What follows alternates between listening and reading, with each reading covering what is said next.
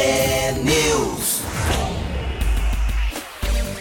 São 6 horas e 53 minutos. Um ótimo dia para você que está com a gente aqui na T. Começa agora o T-News, a notícia do nosso jeito. Estamos ao vivo na rádio com a transmissão também em vídeo no YouTube, no Facebook, T-News no ar. E os ouvintes participam pelas redes sociais e pelo WhatsApp 419 9277 0063. Hoje é terça-feira, dia 27 de fevereiro de 2024 e o T-News começa já. Bom dia, Marcelo Almeida. Bom dia, Roberto, tudo bem? Tudo bem com você? Maravilha, hein? Fiquei feliz de saber que vai, vamos ter mais um Conversa Entre Amigos. Vamos voltar ao Conversa Entre Amigos. Já vai Bom, começar a né? temporada 2024. Pra quem não sabe, tem que falar, eu acho que tem que explicar um pouquinho, né? Sim, como é que vai ser dessa vez, Conversa né? Entre Amigos é um- uma conversa entre amigos, que é um... Eu, geralmente, eu compro um livro que eu gosto muito, que eu li muito, ou de um autor que eu conheço, né? E acabo distribuindo para as pessoas que querem participar aqui em Curitiba do encontro, que vai ser dentro da prestinaria. Então, se você é do interior do Paraná, se você que está aí mais próximo de Ponta Grossa, aqui mais próximo de Curitiba, né? Se estiver aqui em Curitiba, venha um encontro bem legal, café, croissant e o próprio autor, né? Que é um cara muito legal. Chama-se Francisco Azevedo. Para mim, um dos homens mais almados que eu conheci na minha vida. Ah, era um chanceler que decidiu escrever. Escreveu Os Vizinhos, escreveu um livro que é maravilhoso, que para mim é o best-seller dele, o que mais vendeu no mundo, chamado Arroz de Palma. Nossa, é um livro maravilhoso. Então, Você já falou muitas vezes sobre o arroz de palma. A gente tem ouvintes, inclusive, que foram atrás, compraram, leram, mandaram fotos desse livro. mas, Mas, dessa segundo- vez é outro livro, né? Agora é outro, agora é o fio condutor. Agora é o personagem, quem conta a história do, do, do- O personagem do livro é o Brasil. Muito louco. Ah, é? É, muito Você já legal. leu? Já li. Todinho? Não, todinho, não, eu não leio inteiro porque eu espero perto do dia, é né? isso que eu ia acabar, falar. né? Eu sei que É. você gosta de terminar próximo do dia pra ficar Pra com a memória tá, com a- bem... pra tá bem aquecida a memória. Uhum. Mas vale a pena, assim. ó. É um livro que eu, eu, eu indico para qualquer faixa etária. Claro, para cima de 18, mas principalmente para as mulheres. é, eu indico. Indico para os senhores e senhoras, assim, para cima dos 45, 50 também. É muito legal. É um livro que vários momentos, assim, dá vontade de chorar, assim, porque é. A- o resumo é mais ou menos isso, que a- às vezes a família é difícil. Claro, não tem família fácil, mas é gostoso. Então a, a carne é boa, às vezes o molho é difícil, mas é, é isso, faz parte da família, faz parte da discussão, faz parte aquele domingo, né? Aquele jantar, almoço que todo mundo fala besteira, o outro briga, outro levanta da mesa. Lava um pouco de roupa suja. É isso, é isso. Você não tem a vida, não existe a família perfeita. Ponto final. É isso, né? E, e menos pré-julgamento também. É muito legal. Que curiosa, vou ler. É. Olha só, só lembrando, né? Tem- Alguns tem um ouvintes livro- já. se-? Depois pega os livros dele. Tem um que é muito bom, que é a história de dois vizinhos. Uma capa amarela, assim, que vale muito a pena ler. Eu acho que ele vendeu na Europa uns 14 milhões de livros. Esse do Arroz de Palma. Tem, eu acho que em mais de 10 línguas foi Ah, esse traduzido. que você falou da capa amarela é Os Novos Moradores. Hum, esse é muito bom. Esse é, tudo- é tudo eu acho Ele bom tem dele. um monte de livro, né? Não, mas esse aí. Novos moradores, ah, Arroz arroz, de Palma. palma. Tem os enamoramentos, tem uma coisa assim? Um, tudo. A lista é grande, mas não apareceu aqui. É, mas esses E o dois. fio condutor está aparecendo aqui, que é o livro do, do, da, do Conversa Entre Amigos. Os Beleza. ouvintes que participaram vão lembrar, né? Eu participei, é, desde que eu estou aqui na rádio, eu vi dois muito legais acontecerem da Conversa Entre Amigos. A Carla Madeira, com Tudo é Rio, que ficou entre os livros mais lidos do ano no país por duas temporadas, né? Dois anos seguidos, a escritora mais lida Não, do Brasil ela é ano muito boa. passado, né? no Ela retrasado. falando, né? E vejo, às vezes, os amigos compartilhando frases do livro dela é, nas redes sociais. Esse livro Tudo é Rio, da Carla Madeira, que é maravilhoso. E o ano passado teve a que é uma escritora daqui, Sweet Talk, eu li também. Você foi? Eu não fui porque eu tava doente. Doente, é. Foi é. uma noite que eu tava, não tava bem, tava gripada, e daí não ia lá pra empestear todo mundo, né? É, mas ela, Mas ela- eu li o livro e o livro é muito legal, da Giovanna Madaluz também, um livro fácil de ler. Sabe quando que eu terminei esse livro? Indo pro Uruguai.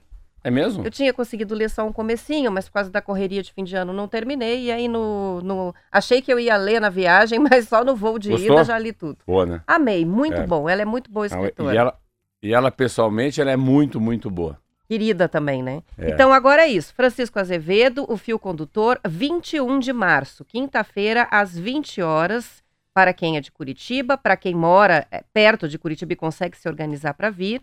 Vai ser na prestinaria do São Lourenço. E dessa vez não é mandar o nome no WhatsApp para participar. É, vocês mandam um oi no WhatsApp e vão receber um link para fazer a própria inscrição numa ficha, de uma forma mais rápida, é, mais é, assertiva, né? E daí tem que pegar o livro em uma das prestinarias. E Beleza. a gente manda toda a orientação. É, endereços. Então, quem quiser, já começa a mandar o oi no WhatsApp, 419-9277-0063, e aí já vai o link para sua participação. Não tem custo nenhum, só ganha presente, que é o livro, croissant e a conversa com o Marcelo e, e o a presença do autor. É, que é sempre muito legal, descontraído, leve, muito legal. Vamos que vamos? Vamos que vamos. Vamos lá. Alma T.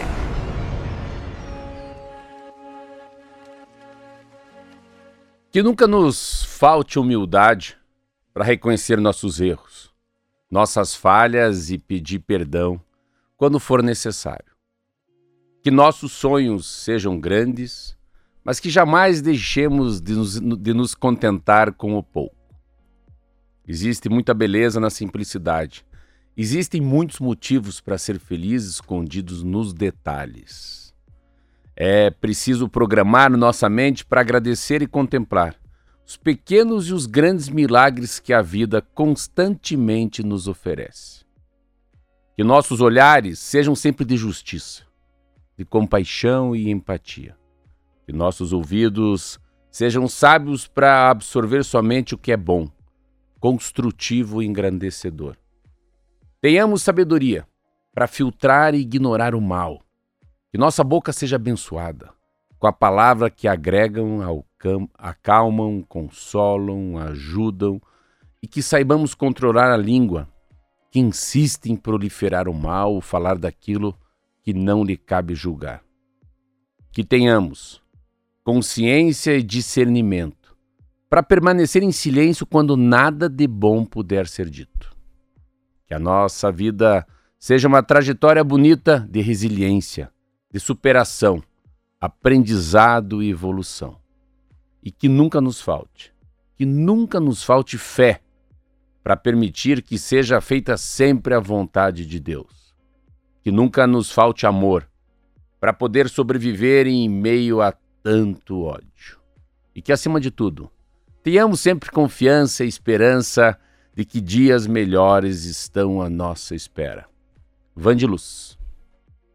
Muito bem, são sete horas e um minuto e vamos para as notícias. Ah, antes de ir para as notícias, eu queria contar uma curiosidade. Aqui a gente falou bastante sobre o Popó ontem, né? Sobre a luta do Popó com o Kleber Bambam. O pessoal estava até meio revoltado aí com a palhaçada que foi. E ontem a, saíram no, saiu nos jornais o valor, porque o Bambam, depois de cair em 36 segundos de luta, ficou dizendo que aquela luta, Ele por mais. milionário. É, é mais vexatória que fosse, deu muitos milhões. E a Marlete passou aqui pra gente. Ó, o Popó faturou 5 milhões de reais e o Bambam 6 milhões. Era verdade dele? Sim. Eu achei que era mentira dele. Porque ele recebeu um prêmio pela participação, é, patrocinadores pessoais também pagaram e a grana que foi gerada pelo evento mesmo. Então, o Bambam levou 6 milhões. Aí tem que concordar com ele, que acho que valeu, né? valeu tomar um supapo. É, apanhar, ficar de costa, ficar com a. É, valeu. então tá aí. Agora a notícia séria. A partir de amanhã entram em operação os primeiros dois lotes das novas concessões rodoviárias do Paraná. As estradas né, do Anel da Integração, que estão sem pedágio, estavam sem a manutenção, a concessão por um bom tempo. A formalização da transferência da administração nas rodovias para as concessionárias aconteceu ontem na sede do DR, que é o Departamento de Estradas de Rodagem. Com isso, as empresas assumem agora, Marcelo, os serviços de guincho, manutenção e obras emergenciais, isso a partir de amanhã já. A cobrança do pedágio, essa vai ser retomada até o fim de março, de acordo com a previsão da ANTT, Agência Nacional de Transportes Terrestres, o órgão federal deverá comunicar um prazo mínimo de 10 dias de antecedência à data exata em que as tarifas começam a ser cobradas nas praças e também os valores que ainda não foram divulgados oficialmente. O comunicado vai ser feito em diário oficial. A Via Araucária e a EPR Litoral Pioneiro, que são as empresas responsáveis pelos lotes 1 e 2, vão fazer obras de melhorias que somam mais de 30 bilhões de reais, mas isso ao longo de 30 anos. As duas uh, concessionárias que assumem os serviços já amanhã tem um cronograma para os três primeiros anos de concessão.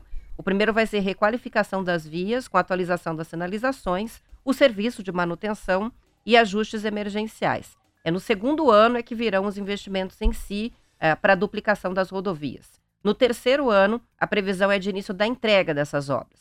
O primeiro lote engloba 473 quilômetros de rodovias que passam por Curitiba, região metropolitana, região Centro-Sul e Campos Gerais. O segundo trecho envolve 605 quilômetros de trechos que passam por Curitiba, Litoral, Campos Gerais e o Norte Pioneiro. Ah, dá para ficar na torcida, né? Acho que é o, que o melhor comentário nosso é torcer para que tudo dê certo, que seja um pedágio bom para todos, que não seja um pedágio tão caro, que seja um pedágio que ah, no fundo ele ele responda às nossas ansiedades, nossos, nossos, nossas expectativas, né?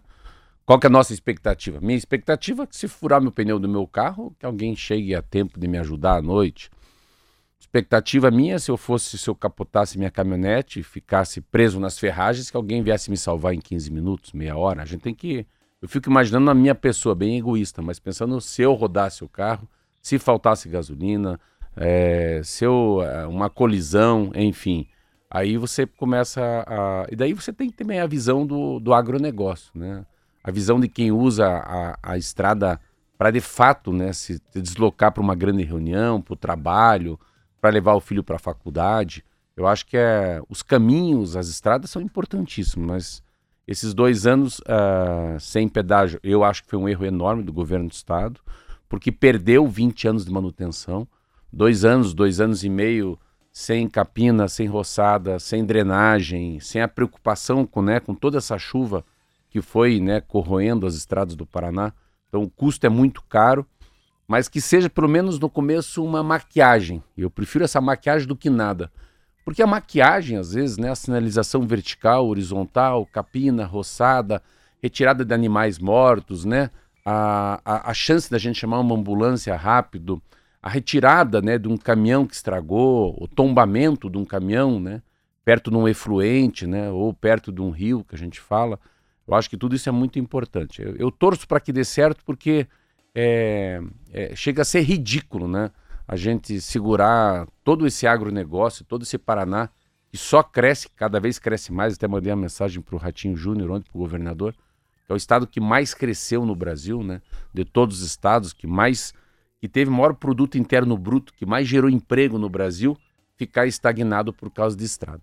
É, agora você viu, né? Num primeiro momento é botar a casa em ordem, né? É, Como você disse. Parte. Porque é. acumulou também, né? Acumulou É. todo tipo de manutenção. O governo foi fazendo na medida do possível, mas o Estado não É. tem esse dinheiro, então não, Não, adianta. Não né? adiantava. Algumas praças estão extremamente depredadas, vão ter que ser reconstruídas também, né? Mas enfim, é, voltou a funcionar. A gente tinha uma expectativa de que seria mais cedo. É. Então o processo se arrastou por muito tempo. Mas desde o início você está falando, licitação é assim.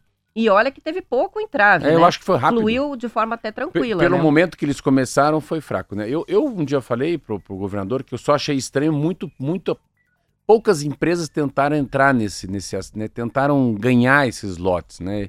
Isso me preocupa um pouco. Não, não foi uma concorrência grande, não é? as- Poucos interessados, né? poucos interessados, é. Eu acho que tem a, a taxa de retorno não deve ser muito baixa, né? Não deve ser um bom negócio para quem assume. Há um risco político sempre, Paraná sempre teve disso, sempre um risco político muito grande. Ah, então, das pessoas mudarem a regra no meio do jogo.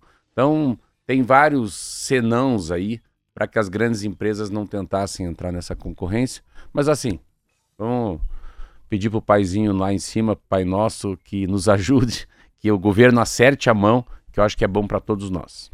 Isso aí, ó. O Romildo mandou pra gente o print aqui, Marcelo, da revista, da edição da revista da FAEP. E tem uma matéria com você. Olha que legal. Olha que legal a- o título dela, vou te mandar. Leitura como ferramenta de transformação da sociedade. Ah, que legal. E aí conta, em palestra no Encontro Estadual de Líderes Rurais, o empresário Marcelo Almeida destacou como os livros ajudam a construir, ajudaram a construir sua trajetória. Ah, que legal. Que legal, né? Legal, a matéria está aqui. Obrigado pelo Romildo, a gente compartilha Numa lá revista, nos hein? stories. que legal. Bem legal, na Não revista sabia, da não. FAEP. Não sabia. Ele recebeu em casa e teve essa surpresa agora ao abrir a revista. Tá lá, o Marcelo. Essa fa- Beleza. palestra foi enorme, né? Essa foi para gente 4 mil. Foi muito né? linda, muito linda. Muito legal. E o plenário do Tribunal Superior Eleitoral marcou para a sessão de hoje a votação das regras para as eleições municipais de outubro, com destaque para a resolução sobre propaganda eleitoral que deve disciplinar o uso de tecnologias de inteligência artificial nas campanhas. No texto que deverá ser colocado em votação, a relatora, que é a ministra Carmen Lúcia, propôs que a utilização do material fabricado ou manipulado por meio da inteligência artificial só seja permitido ah, se a informação sobre o uso da tecnologia for divulgada de forma explícita e destacada, é colocar uma foto, uma montagem e deixar muito claro que aquilo foi feito com o uso da inteligência artificial. Além disso, a norma traz vedações ao uso de qualquer conteúdo fabricado e manipulado com fatos sabidamente não verdadeiros ou gravemente descontextualizados, que é a fake news. A minuta prevê ainda que os provedores de aplicações na internet fiquem responsáveis pela implantação de medidas que impeçam a publicação do conteúdo irregular. Os ministros do TSE também votam hoje as regras sobre fundo eleitoral, as pesquisas de intenções de votos, auditorias e fiscalização da votação, além da prestação de contas. As informações são da Agência Brasil. Uma eleição curta, uma eleição tão diferente. Olha, você vê como que as coisas mudam, né? Em 30 anos. 92, daí a 2002, é 10 anos, 12, 22. 30 anos atrás, só para você ter uma ideia como é que as campanhas mudaram. Você podia dar boné eu lembro que a gente comprava boné na região de Apucarana, que é a terra do boné. Você podia dar camiseta. As camisetas que viravam camiseta pijama, Camiseta né? que viravam pijama. ou pano de prato também, conforme a qualidade, né? Eu lembro que você ia comprar, qual que é o fio? Fio 28, fio 30, uma coisa assim. Você estampava teu nome, né? E então eu dava camiseta, campanha de vereador, boné, eu ia de casa em casa, tirava uma foto com a máquina Polaroid, olha que interessante, com a família e deixava. Quando eu via que o cara gostava de um vinho, largava um vinho, e nada disso era compra de voto. Aí eu tinha um circo, chamado Circo Zanguitini, olha como é que era a campanha antigamente. Olha. Eu ia lá no Globo da Morte, para ser um débil mental, e ficava lá e falava, e daí todas aquelas pessoas que iam no circo deixavam um nome. Eu tenho um número que é um número místico. 63 casas eu visitava por dia. Então você vê, a visita ser na casa do Marquinhos, na casa da Ana. Mas pela, você entrava no Globo da Morte só para falar, né? Você não, não, não Globo da Morte não, só para dar uma de machão, não, eu falava no palco, né? E daí, e era interessante, durante a fala, às vezes eu, quem quer camiseta? Eu jogava umas camisetas que eram enroladas num, num elástico, assim como... Enfim, isso era uma eleição. Aí você podia fazer churrasco, podia fazer uma feijoada, fazer um, uma galinhada. Isso não era compra de voto. E era uma festa democrática. Daí tinha música, tinha jingle, tinha carro de som e todo mundo queria participar. E as campanhas tinham um pouco disso, né? Aí lá um cabo eleitoral levava um levava lá um cenzão para trabalhar a cada 20 dias, o outro fazia panfletagem na rua, enfim, era muito mais democrática. E as eleições ficaram assim. Agora se vê, as regras hoje está acabando de dizer, as, a, a eleição, pelo que eu estou sentindo, ela é dentro da dentro de um smartphone. A eleição não é no outdoor. A eleição não é na rua. A eleição não é mais num, num chá das 5 horas. Não é no almoço de domingo. Então, deixou de ser uma gincana, deixou de ser uma festa democrática para ser algo muito chato. Isso que é a verdade. E antes era 90 dias. Hoje são 45 dias. Então tem todas as regras. Qual que é a grande mudança? Tem muita grana, né, hoje, na mão dos deputados federais no Congresso Nacional para essas eleições. É muita grana, muita grana. Então, é, foi uma maneira de baixar a corrupção, impedir né, que os empresários, né, que os empreiteiros, que os banqueiros acabassem apoiando os deputados é, com algum interesse. É, o que, que tem de diferente, rapidamente, né? É que o que vai, o que infelizmente não pode dirigir a eleição são os fake news.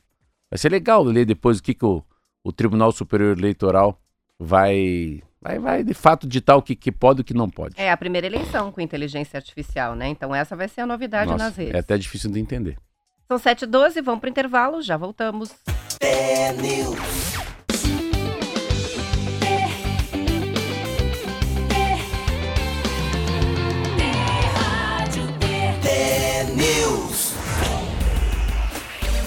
São 7 horas e 15 minutos. Rafael Jimenez está nos ouvindo, é isso? Rafael Jimenez, um monte de gente ouvindo. Rafael Jimenez, um abraço para você, o meu Rafa, o meu arquiteto. Giancarlo Moro, parabéns, está me ouvindo também. O Camarão está nos ouvindo também. Opa.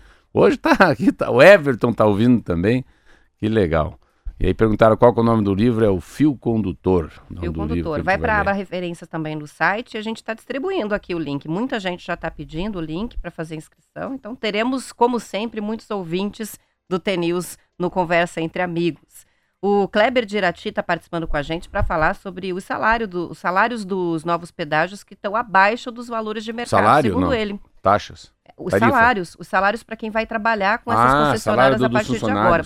Eles anunciaram né, a contratação uh, de quase 700 pessoas, 800 vagas de emprego, né, de um, só de uma das empresas aí para trabalhar nos pedágios. Mas estava olhando aqui nas, nas matérias e no próprio edital e o salário parece como a combinar, não estou achando os valores de salários. Muito provavelmente ele ou algum conhecido tentou fazer inscrição. Vamos levantar isso para ver se realmente os Era salários uma, uma estão abaixo. Eu, eu, uma coisa que eu fiz assim, uh, uh, uh, eu, a minha família era, era sócio de uma empresa, é sócio de uma empresa chamada Eco Rodovias do Brasil. Aí eu liguei para São Paulo para perguntar, Roberto, assim, também não tenho, não, não, faço parte e não tem mais pedágio no Paraná. Falei, me diga uma coisa, por que, que vocês, nós somos sócios minoritários, cada um tem um pouquinho nessa empresa que é grande, que é italiana. E eu liguei para um amigo meu que trabalha em São Paulo, falei, Luiz, por que, que a Eco Rodovias, a CCR, os grandes aí não entraram nas concorrências aqui do Paraná? Conta para mim aqui, só para mim. Foi Marcelo, é que a lição de casa que a gente fez, os números não fecham.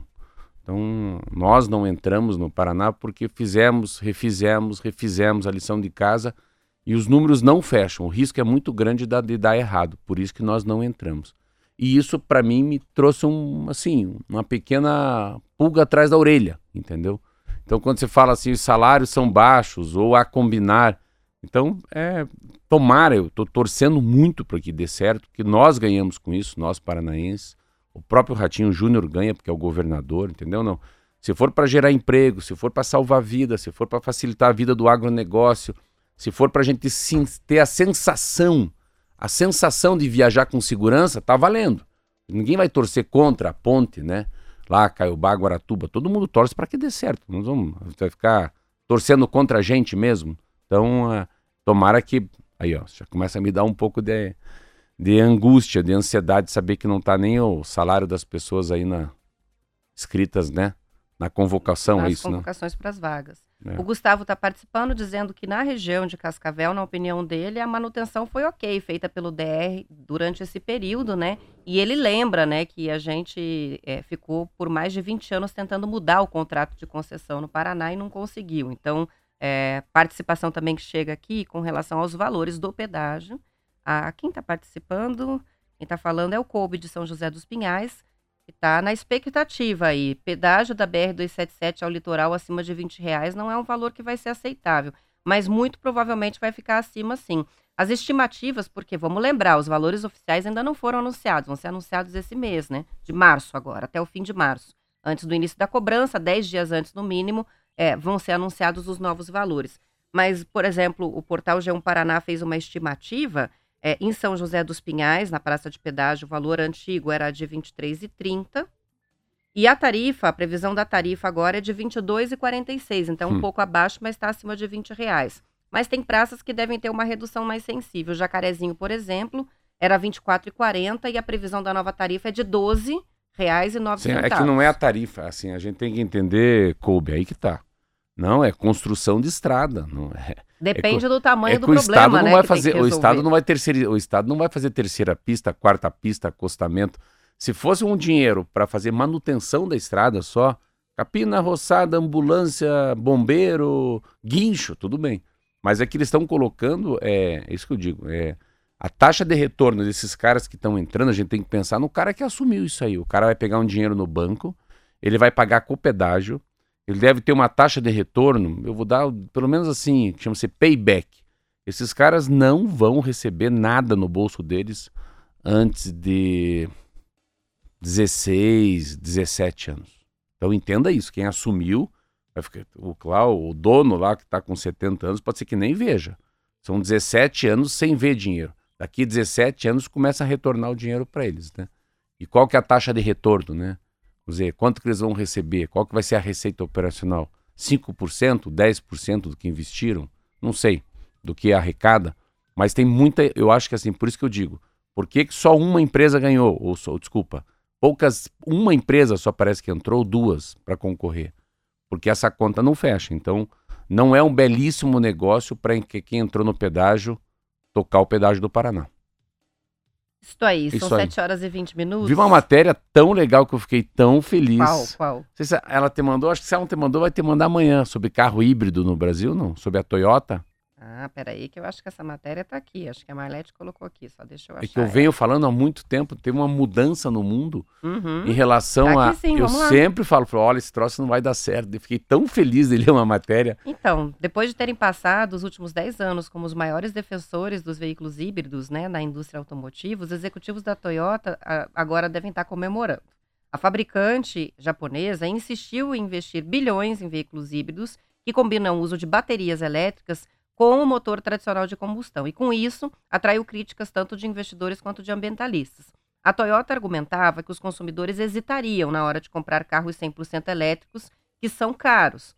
O argumento era recebido como desconfiança, mas agora isso está sendo reavaliado diante dos preços que teimam em não cair e do receio com a falta de infraestrutura de abastecimento que tem esfriado entusiasmo pelos veículos elétricos a bateria em todo o mundo, não é só aqui. A mudança no mercado já beneficiou os resultados da Toyota. As vendas de híbridos aumentaram em quase 1 milhão para 3,4 milhões de unidades no ano passado, o que contribuiu para a empresa elevar a previsão de lucro operacional para um recorde de 33 bilhões de dólares. A possibilidade de combinar a tecnologia das baterias com os motores tradicionais é o que atraiu a Toyota. Os híbridos permitem aos fabricantes de automóveis reduzir as emissões de poluente enquanto prolongam os últimos anos do motor de combustão, que foi a galinha dos ovos de ouro para as indústrias dos últimos 100 anos. A reportagem é do Financial Times e foi publicada no Brasil pelo Valor. Muito legal. Eu li essa madrugada. Eu sempre tive essa noção. Você que está me ouvindo, interior, assim, mas como é que a gente vai sair do carro? Eu lá com um carro a diesel, uma caminhonete, o meu, meu Etios, a minha Kombi, o Marquinho com, a- com o Fusca dele, os poluidor da vida aí, carburador. Como é que a gente sai disso para o carro elétrico? Porque isso é uma maneira de você é, é, é, aniquilar, assim, liquidar o cidadão trabalhador que tem um carro a gasolina. Não, não tem como fazer isso. Não, você não, você não consegue. é, as pessoas as pessoas normais têm carro a álcool, carro a diesel, carro a gasolina. Carro elétrico é um luxo. Carro elétrico é uma coisa muito sofisticada, né? E daí, eu- cada vez que eu viajo, eu, eu aluguei um Kia elétrico. Eu falei, meu Deus do céu! Os caras estão dizendo que isso aqui é um carro, que eu vou alugar o carro elétrico é melhor do que o carro a combustão. Então, mesmo com toda a tecnologia, não é, Roberta. Não é de verdade, não é. Você pode estar, entre aspas, né, se tornando o setor um cidadão mais ambientalista, correto, um homem mais verde, um ESG da vida. Mas não que o, o, o prazer de dirigir, o prazer de reabastecer, traga algum frisson para você. Não te traz nada. E eu sempre digo, falei, não, vamos pro híbrido, né? Vamos pro meio a meio, pelo menos vamos um passo de cada vez, né? Não vamos dar um passo muito longo que a gente vai acabar tropeçando. E essa matéria me encheu de orgulho. Falei, caramba, sempre falo que não dá para comprar carro elétrico, que não adianta o governador de estado isentar o IPVA, porque são quantos mil carros? Quantos paranaenses podem comprar um carro de 300 pau e que o carro não pode rodar mais que 400 quilômetros? E que tem quando carregar, não tem onde carregar. E se carregar, tem que ficar seis horas esperando. Então vamos nós de Etios, você de cá e um marquinho de Kombi, de Fusca. E daí é um pouco mais normal. Então você vê que, que visão inteligente né, da, das Toyota, da Toyota, dos japoneses, e fala, calma, calma, que são quebrar a cara, né? Você vê, foram criticados, aí vendem muito mais carro híbrido, né? Ah, e é um carro maravilhoso. Eu tenho, eu tive todos os, eu tive Etios, eu tive Yaris em casa, tive Corolla. Então, mesma coisa para os carros do Kia, mesma coisa para o Honda, mesma coisa para Nissei, Nissei não, Nissan, mesma coisa para para Toyota. Então, os japoneses têm essa capacidade de fazer carro que não estraga também. Não que eu não esteja falando mal do Peugeot, do Renault, que eu também tenho um Peugeotzinho lá, mas, a, Mas é diferente, né? é diferente. Os caras conseguiram entender que é, a, não pode ser tão xiita. A gente não pode trocar tão rápido. Pensa eu que moro numa casa que a minha casa é inteirinha a diesel. Na minha casa o aquecimento é diesel. Então eu sou um poluidor, eu sou um, né?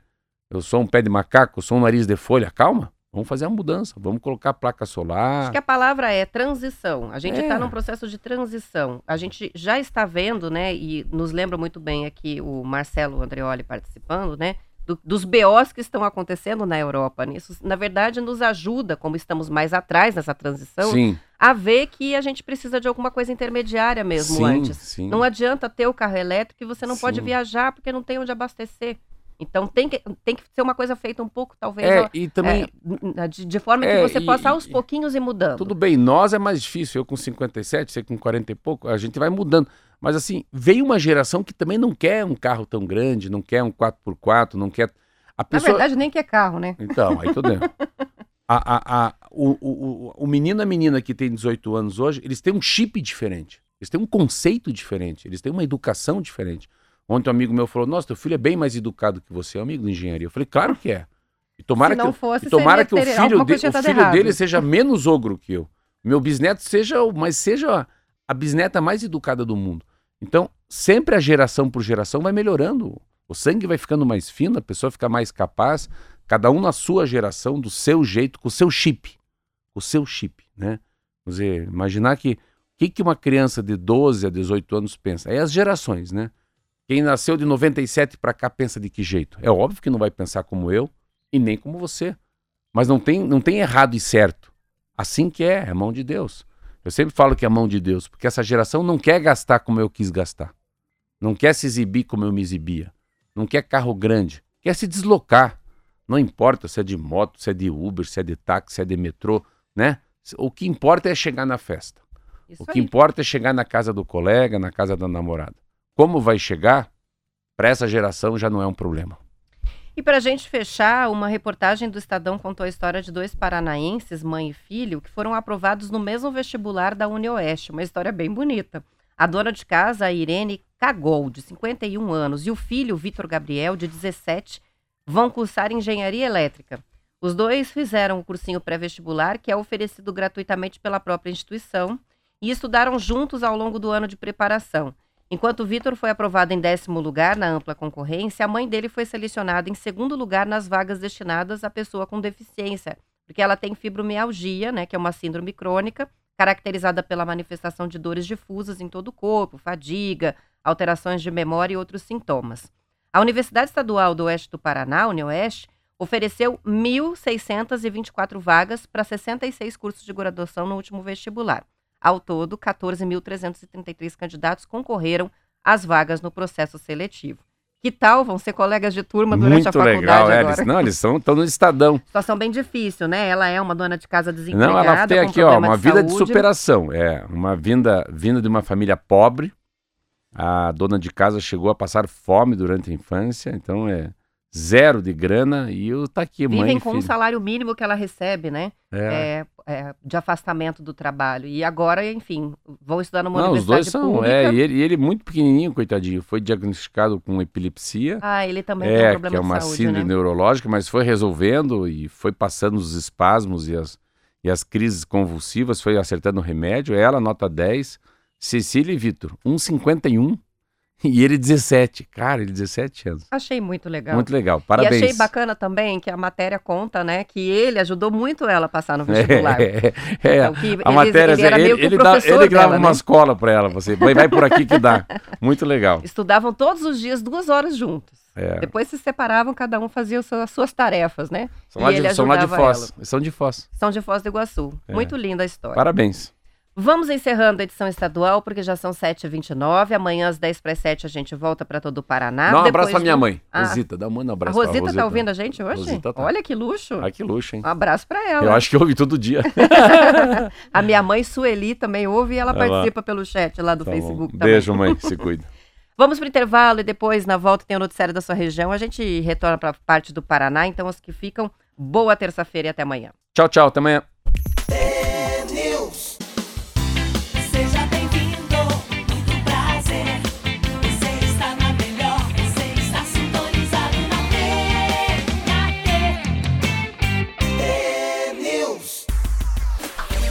São 7 horas e 34 minutos. A presença de abelhas perto da lavoura de soja pode ajudar tanto os sojicultores quanto os apicultores. Os resultados positivos dessa relação já são conhecidos e agora estão sendo estudados em um projeto da Embrapa Soja, de Londrina, que está sendo desenvolvido na região de Maringá, é, em Dourados e em São Gabriel, no Rio Grande do Sul. As regiões escolhidas vinham sofrendo com a mortalidade das abelhas, provavelmente provocada por herbicidas usados nas lavouras. Segundo o agrônomo e pesquisador Décio Gazzoni, é possível integrar a sojicultura com a apicultura desde que as boas práticas sejam adotadas. O aumento na produtividade da soja, quando há presença de abelhas, varia de 10 a 20%, segundo a Embrapa, e não altera o sistema de produção. Para o apicultor é interessante porque garante alimentos para as abelhas no período em que há poucas plantas floridas no campo, e ele teria que gastar com complementação alimentar para a colmeia. Além disso, as colônias integradas às lavouras de soja produzem mais. Enquanto a média brasileira é de 19 quilos por ano de mel por caixa, os produtores que fazem parte desse projeto conseguem o dobro. Em março, a Embrapa vai realizar um workshop em Campo Mourão para desenvolver um protocolo de integração entre agricultura e apicultura. As informações estão no jornal Folha de Londrina. Quando a gente começa a ler, assim. é, Uma vez eu entrevistei, acho, será, que, será que você que entrevistou um moço da, da prefeitura que mexe com abelha? Ah, ele Sabe, já é. veio acho que mais de É, uma vez. eu Uma das também, vezes fui eu, é. sim. E daí, a, eu- não, não, não é um assunto que é engraçado, que eu leio muito assim o papel. Mas eu lembro que uma vez ele mandou eu ler um artigo do papel da abelha da humanidade. Meu Deus. Meu Deus do céu. Pensa um animal importante. Pensa um inseto, né? Não sei se é inseto, acho que é inseto, né? Sim. Deve ser um inseto. Que inseto importante para a humanidade, não é para a nossa vida, né? Como fosse a água, como fosse o ar. O papel que a abelha tem dentro do ecossistema, do, dentro da, da fauna e da flora, né? Do bioma, né? Do mundo. É um negócio hiper, hiper legal de ler, assim. E eu sou um... Eu tenho um problema que eu sou apaixonado por mel. Então, mel é um negócio que eu tenho que sempre me afastar um pouco do mel. Para mim, é a coisa que É, mais... lá em casa também vai de litrão. Não, mel é um negócio que, assim, pra mim, nossa, ontem eu peguei uma ciabata bem quentinha, assim. Aí coloquei um queijo branco antes de nadar e um pedacinho de mel em cima, pela, é um pouquinho de mel. E é interessante essa história, porque é, é- você vê, elas não são confrontantes, né, Roberta? Não é, não vai de encontro, vai ao encontro, Sim. né? Um ajuda o outro, é muito legal. Eu vou ler, você vai falar o que agora? Não, eu só ia comentar sobre as abelhas, como Hum. essa questão do desaparecimento das abelhas é algo assim que mobiliza as pessoas em todo o mundo, né? Eu agora na viagem para o Uruguai acompanhei o carnaval deles e eles têm é, umas apresentações muito legais que são várias pessoas cantando, fantasiadas, maquiadas, que chama murgas. E essas é, pessoas cantam músicas é, rimadas e engraçadas, faz- falando sobre os problemas do país, sobre é, criticando político, falando Entendi. do presidente e das questões que eles enfrentam, né? E uma das apresentações era justamente esse o tema, o desaparecimento das abelhas. Eles também têm uma agricultura forte lá, né? Tem muita. é, estão sofrendo com esse problema do, do desaparecimento das abelhas. E uma das piadinhas que eles fizeram lá é que as abelhas do Uruguai agora procuram, procuram, procuram flor, não acham, não acham, não acham, e quando acham, é a flor da marihuana, como eles falam Oh. porque lá a maconha foi legalizada, né? Então, eu achei interessante porque você vê que é uma questão que em qualquer país É, que tenha é. é, agricultura, o problema existe. As abelhas morrem em função dos produtos que são usados pra, na- em diferentes culturas, né? É, e isso causa um impacto muito grande. É uma Achei muito legal a iniciativa, achei muito legal o Paraná estar envolvido com isso, né? E saber que, na verdade, para os dois lados é bom. Se você mistura a produção de soja com a apicultura, você vê que a, a produção de mel também dobra. Então, assim, é um, um- soluções inteligentes para problemas sim, históricos é. aí e que a gente precisa É, que resolver, é, né? assim, se- eu sempre penso em duas coisas. Eu penso em abelha e araucária. Assim, porque você, quando você vai numa mata fechada, assim, eh, Fernandes Pinheiro tem muito, você tem essa percepção, né? Como é que era o Paraná 100 anos atrás, que Paraná que é esse? Mas daí, como é que faz os animais, né? Fica, quando, a gente sobrevoa, assim, né? O avião sai de Curitiba, sobrevoa a Serra do Mar para ir para o Rio e São Paulo. Meu Deus, pensa, pensa o que tem de bicho, de formiga, de aranha, de, né? De besouro, de quantas milhares de espécies vivem, né, numa, num- numa serra do mar, né? E quantas espécies deixam de viver onde tem o agronegócio, né? O plantio de soja, de milho, não tem uma árvore, né? As matas ciliares, os rios, é muito interessante. Eu vou ler um texto que eu achei tão, é tão lindo, tão lindo, até preciso falar com ela, assim, para parabenizá-la. É um pouquinho, um Opa, pouquinho boa. grande, mas é da Vida Simples, que é a Luciana Pianaro, que é a dona da Vida Simples dessa revista. Mas é tão bonito, tão bonito que eu, eu vou ler para vocês, você vai gostar muito. O universo do luxo encanta e fascina muito consumidores, até aqueles que não podem consumi-lo. É com essa frase que começo minha dissertação de mestrado em administração em 2007. Na ocasião, as grandes marcas internacionais de vestuário de luxo instalavam suas lojas no Brasil e eu decidi estudar as estratégias dessas empresas para atrair seus clientes. Etimologicamente, a palavra luxo deriva do latim lux, que significa luz, brilho, iluminação. Está associada a algo brilhante, algo precioso, desejável e exclusivo. É curioso. É curioso notar como ele se democratiza na forma de artigos acessíveis, como um batom, um chaveiro que carrega o logotipo da marca, ao passo que suas peças mais valiosas são reservadas àqueles que têm condições, condições financeiras para adquiri-las. Não segui a carreira acadêmica nem na área de luxo, mas os aprendizados ficaram comigo até hoje. Entretanto, Roberta, o termo luxo em si ganhou novos significados em minha vida à medida que os anos se passaram. Hoje, para mim, luxo é ter saúde física e mental. É conseguir dormir bem, não deixando as preocupações e ansiedades que dominarem, me dominarem. Luxo é ter um trabalho, uma ocupação que me faça querer acordar todos os dias sabendo que eu tenho um propósito. Luxo? Luxo é ter uma conversa significativa com alguém querido ou com alguém que seja muito querida, sem olhar ao relógio ou celular, apreciando um vinho ao pôr do sol. É passar um tempo de qualidade com meu filho, conversando enquanto cozinhamos ou lavamos louça no jantar juntos. Luxo? Luxo é olhar para o mar sem a necessidade de registrar cada momento nas redes sociais. É poder descansar sem a constante pressão de responder mensagens e e-mails. Luxo é preparar uma refeição saudável, rápida e bem feita, para mim mesma, em vez de apenas devorar algo rapidamente em frente ao computador. Luxo é poder sentar-se no sofá e ler um livro impresso uma revista em papel, como esta que você tem em mãos, sem as distrações de uma tela de celular. É ter as contas em dia e dormir em paz com isso. Luxo? Luxo é encontrar serenidade em meio ao caos da vida contemporânea. É redescobrir a alegria nas pequenas e reais experiências cotidianas.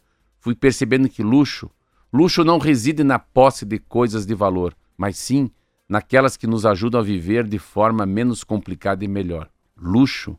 Luxo é ser mais em vez de ter mais. É agradecer mais do que pedir. É sentir que está evoluindo e deixando o mundo melhor porque você passou por ele. Luxo, para mim, hoje, é poder olhar para a jornada e dizer para si mesmo: ah, valeu a pena.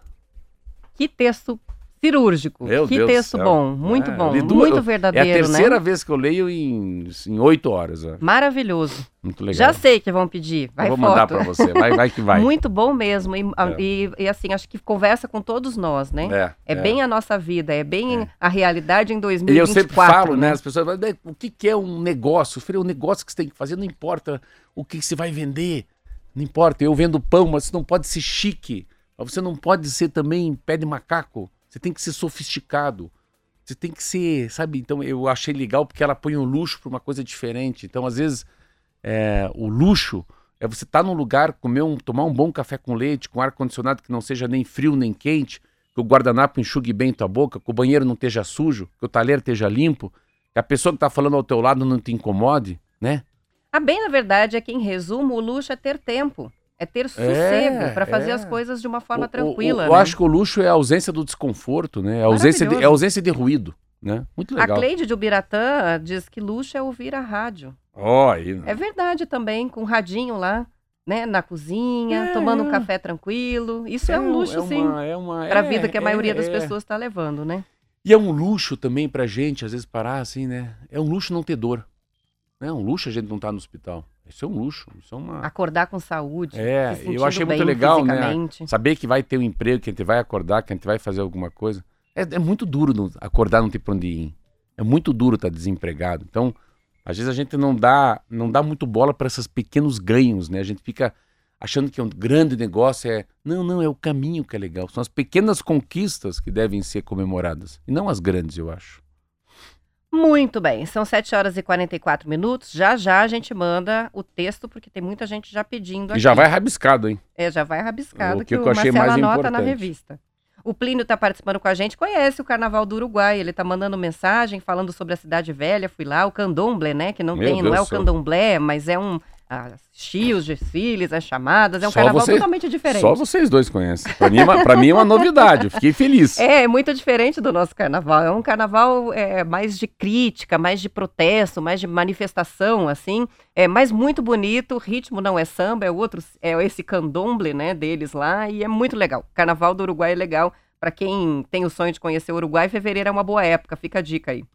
A gente falou sobre as abelhas e olha essa aqui. Um tipo de capim exótico está se alastrando como uma praga e prejudicando os manguezais aqui do litoral do Paraná.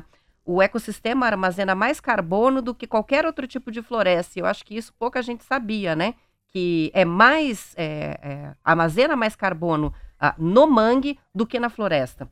E o litoral do Paraná, embora seja o segundo menor litoral do Brasil, só com 100 quilômetros, tem uma grande biodiversidade nos manguezais e brejos salinos.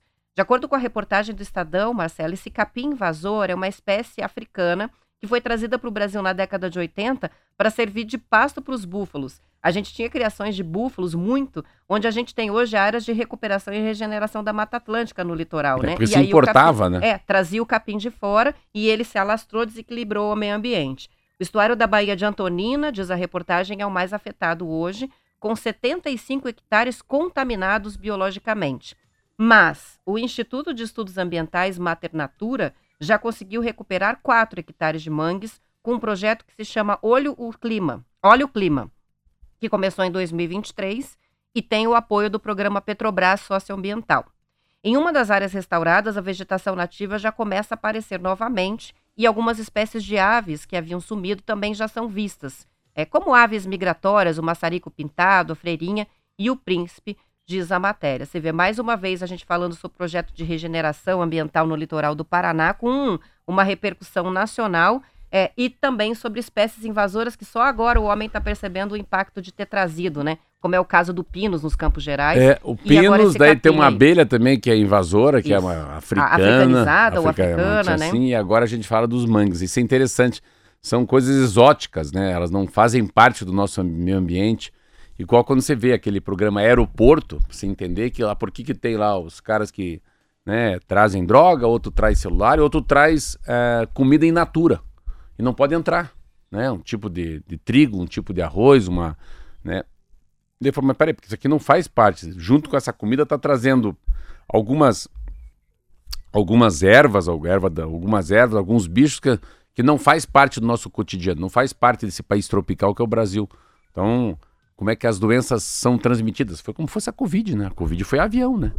Claro. Sim, é- essa conexão. É que eu, eu, eu fico imaginando, né, lá atrás, o ser humano não tinha a menor ideia do que aconteceria misturando as espécies, né? Então, assim, ah, essa árvore cresce rápido, Ah, é boa de tirar lá. madeira, vamos fazer reflorestamento, traz. E aí, anos depois, descobre que a semente dela é voadora e contamina todo o restante. E que onde ela nasce, não nascem as outras É. espécies que precisam nascer, né? Aquele bioma. O manguezal é a mesma coisa, né? Um capim É, eles vão, é. vai rápido, prolifera rápido. E eles vão, eu acho que é, e vão, errando, né? Foram errando e foram acertando, foram descobrindo depois do erro. Tipo e assim, agora é difícil de conseguir é recuperar, né? a gente fala dessas coisas, né? é, a gente fica vendo essa história do Pinos é muito legal. Eu tava lendo uma história esses dias, vê, não faz tanto tempo. Ah, faz sim. Eu era, não tinha nem nascido. Mas a, a história do, do próprio Paulo Pimentel, você vê, falar um pouco de agronegócio. Ele foi ser governador do estado do Paraná e daí eles importavam um gado de raça boa e iam trocando o gado no Paraná. Então eles iam lá, tomavam o teu gado lá, que é um gado vira-lata, e te passava uma matriz boa, uma vaca boa, um boi bom, para melhorar a linhagem. Mas pensa, os caras eles importavam lá, acho que era da África, não sei de onde que vinha, o gado Nelore, não sei de onde que vinha, mas vinha de navio. Então, se vem com bichos, vem sem bichos, isso aqui vai dar certo, né? Será que o animal vai aguentar um inverno Não se desse? calculava muito, né, é, meio no, meio no, no meio igual o biruta do aeroporto, né? Pra onde bate o vento, ia. É, daí vai. E daí as coisas vão, vão mudando. Mas a gente agora, que eu fiquei muito impressionado hoje com a matéria que você falou, eu tava meio que não querendo ler sobre inteligência artificial, não tem como. Inteligência artificial é mais forte do que a história do carro elétrico.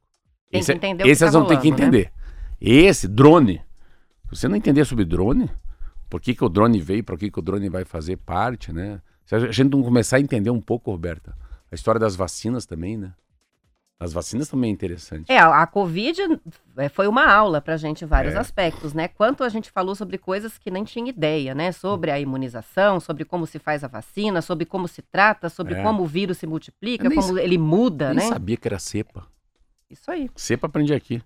São 7h49, hora da gente fazer a pausa para intervalo, já voltamos. Rádio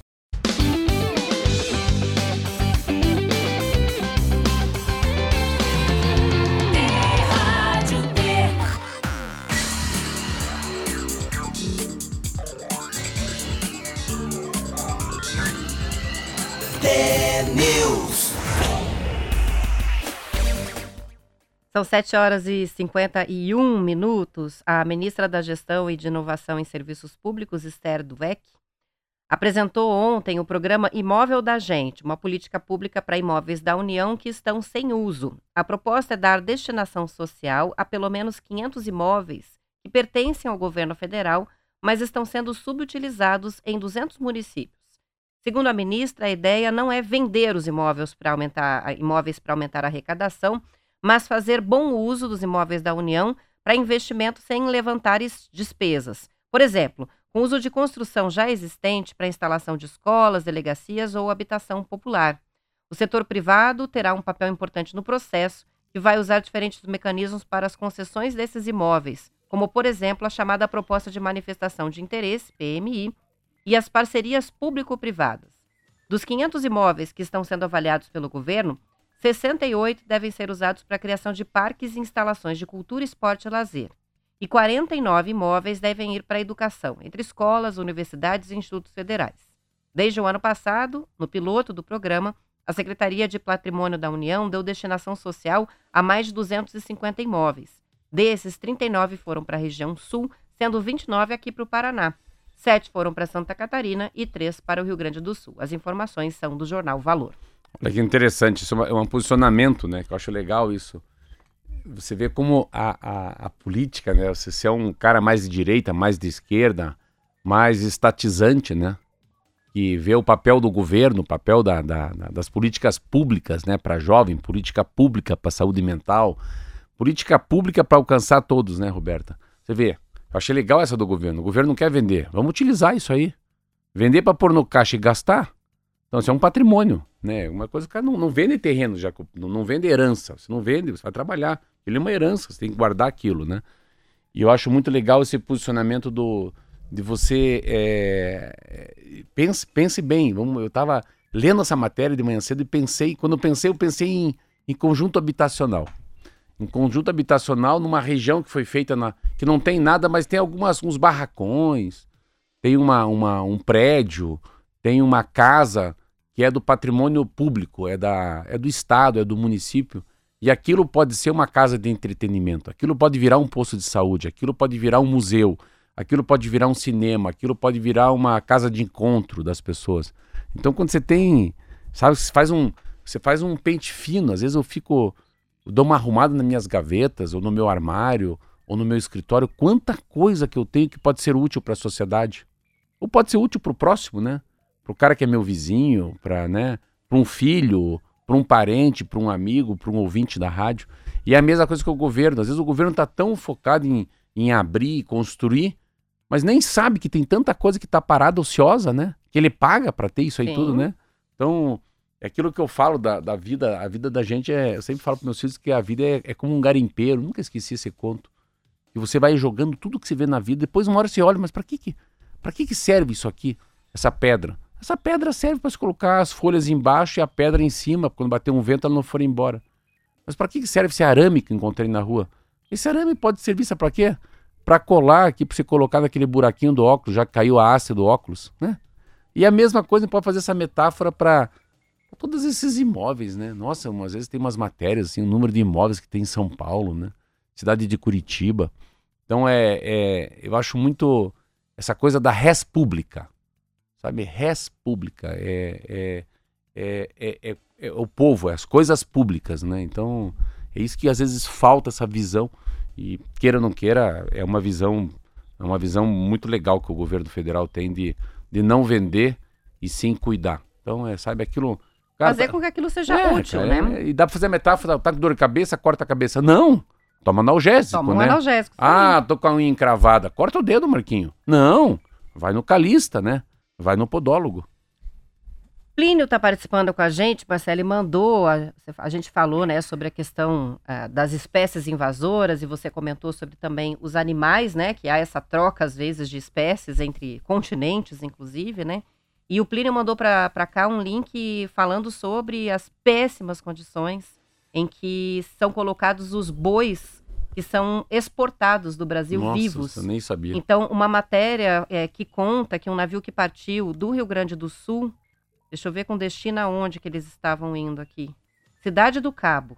É, 19 mil cabeças de gado, Meu bois vivos dentro de um navio e mostrando que quando chegou lá, né, no, no Iraque, é, esse navio causou assim muita comoção. Primeiro pelas condições em que os bois foram transportados, né, e eles falam sobre um cheiro inimaginável, que na verdade denuncia que é, esses bois ficaram aí durante o transporte em situações numa situação absurda, né? Então diz assim que foi um indicativo das péssimas condições que os animais enfrentam, que passaram mais de duas semanas a bordo com um acúmulo né, de fezes, amônia e que não tinham outra opção esses bois durante duas semanas do que ficar ali e dormir cercados tomados pelos próprios excrementos. Então é absurdo, né? Meu Deus. Mas é uma coisa que ainda Olha, existe. Olha, a gente nem imagina. Botar 19 mil cabeças de gado e Meu transportar para o outro lado do mundo, dentro de daí um você- navio. Não, pensa o sofrimento do animal ali, né? É, realmente Pensa. uma notícia chocante, né? É. E outra contribuição, quem manda é o Roniel, que a gente ficou curioso aí com relação aos salários, né, do pedágio, e ele disse que fez inscrição para alguns cargos dessa leva aí, 800 vagas. E aí ele tá mandando aqui, né, os salários. Líder de equipe, é, 2.200 reais. Agente de tráfego, é, que é motorista de guincho pesado, 2.143. Outro motorista de veículo leve, 1.651. Baixo, hein? Baixo, Quase um salário mínimo, né? Baixo, hein? Agente de tráfego, outro 1.800. Então, assim, salários próximos de mil reais é o que está sendo oferecido para esses, pra esses cargos aí. Não sabemos se é realmente abaixo do mercado, porque eu não sei quanto É, ganham esperar, outros é. pedágios. Mas realmente salários baixos para um trabalho tão qualificado como o de É, mas- motorista, né? Mas eu saí pelaquela. Eu, eu saio da primeira. Do primeiro ponto de vista que é pouca concorrência. Então, né, quem, que grupo que esse ganhou? Não, não tô, pode ser que seja um grupo muito bom. Mas aí, assim, aí é, são indícios, é a história do carro híbrido. Não dá para ter carro elétrico. Vamos, né, pé no chão, né, passo a passo. Mas é assim, é, a gente tá, é muito, é muito leviano eu falar que esse salário é alto, é baixo. Muito leviano, não posso pôr meu ponto de vista. Mas o barato custa caro. Pronto, assim, eu queria dizer isso. O barato custa caro, né? Profissional bom custa caro, né? Vamos dizer, e é escassez, né? Que um cara às vezes custa, um jogador custa 300 mil, outro 30 mil. Outro faz gol, ganha torneio e traz milhões de reais, né? Para um time. O outro não. O outro machuca e não faz gol. Então é. O barato custa caro para qualquer coisa, a gente sabe disso. Isso aí. Pra gente fechar, tem uma participação Já? chegando do professor Ah. Leandro, o professor que diz que hoje, excepcionalmente, o programa foi transmitido agora até às 8 horas da manhã para as praças da região de Ponta Grossa, né? Que e ele disse que hoje o Instituto de Educação de Ponta Grossa está completando 100 anos e mandou, inclusive, a foto do ginásio aqui, eles estão se preparando para a comemoração. Professor Leandro Bueno, nosso ouvinte. Olha que legal. Um abraço a Ponta Grossa, né? Que é a nossa cidade, É né? É a aí. nossa cabeça pensante, né? Mas foi muito legal. Encerramos, então. Um beijo. Amanhã- Pra... Amanhã voltamos. Amanhã a gente volta, 10 para as 7 tem mais T-News. Até lá! Um abraço pra você. Até amanhã. Fica com Deus.